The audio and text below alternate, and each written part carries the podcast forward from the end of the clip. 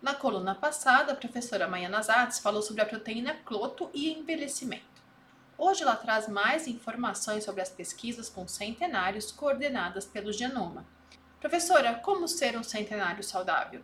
Sabemos que o envelhecimento saudável depende 80% do ambiente e 20% da genética. A receita ambiental para mantermos a saúde é conhecida de todos, comida saudável, exercício físico, não ter sobrepeso e, se possível, pouco estresse, o que não é fácil em uma cidade como São Paulo. Entretanto, conforme as pessoas envelhecem, a genética começa a ter um papel cada vez mais importante no envelhecimento saudável. Esses centenários aguentam qualquer desaforo do ambiente, até Covid. E desde quando vocês estudam centenários? Durante a pandemia, conseguimos estudar uma corte de 100 pessoas com mais de 90 anos que se curaram de Covid ou foram expostos e permaneceram assintomáticos. Dentre eles havia 20 centenários, incluindo três supercentenários, com mais de 110 anos. Descobrimos que uma variante genética no gene MUC22, responsável pela produção de mucina, era duas vezes mais frequente nesse grupo e deveria atuar como um fator protetor. Esses resultados foram publicados em revistas internacionais, mas a procura por centenários saudáveis continua. O nosso Sherlock Holmes é o aluno de pós-doutorado Matheus Vidigal, que consegue não só descobrir quem são esses centenários, como permissão para irmos entrevistá-los e coletar sangue para as pesquisas.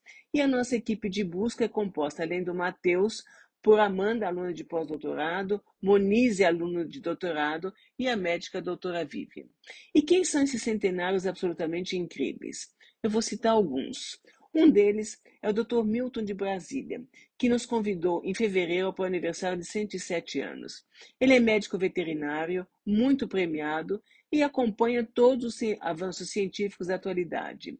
No dia do aniversário, fez um discurso fantástico, relembrando como cada um dos convidados presentes, e eram muitos, tinham feito parte da sua carreira.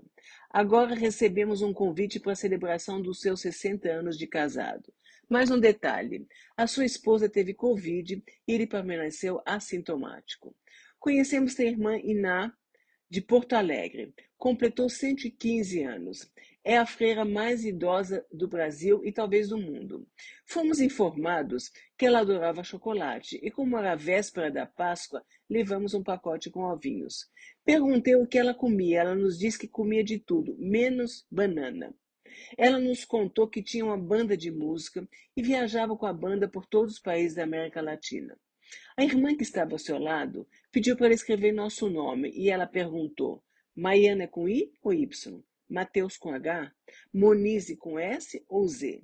E lá foi ela escrever nossos nomes com uma mão super firme. Depois foi o senhor José Bernardo, também de Minas. Com 105 anos, trabalha das 7 da manhã às 16 horas em um supermercado guardando carrinhos e cestinhas.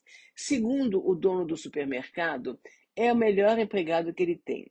Aparentemente, é a pessoa mais idosa com carteira registrada do Brasil. Ele reclama quando é obrigado a tirar férias. Outra incrível é a Laura de Belo Horizonte. Aos 70 anos, começou a nadar e ganhou várias medalhas na categoria dela. Além da preservação da capacidade cognitiva, tem a agilidade de um jovem. Mora sozinha, mas tem uma pessoa que vem ajudar na limpeza a cada 15 dias. Ela teve sete filhos e tem um monte de netos, bisnetos e tataranetos. Sabe o aniversário de todos eles, melhor do que nós, afirmam as filhas que estavam presentes durante a visita. Laura também teve Covid e permaneceu assintomática. Precisamos descobrir os segredos desses centenários, identificar quais são as variantes genéticas responsáveis pela sua longevidade, o que, que essas variantes produzem e compartilhar seus segredos com todos aqueles que não tiveram a sorte de nascer com genes premiados. Eu, Fabiana Maris, conversei com a professora Maiana Zatz.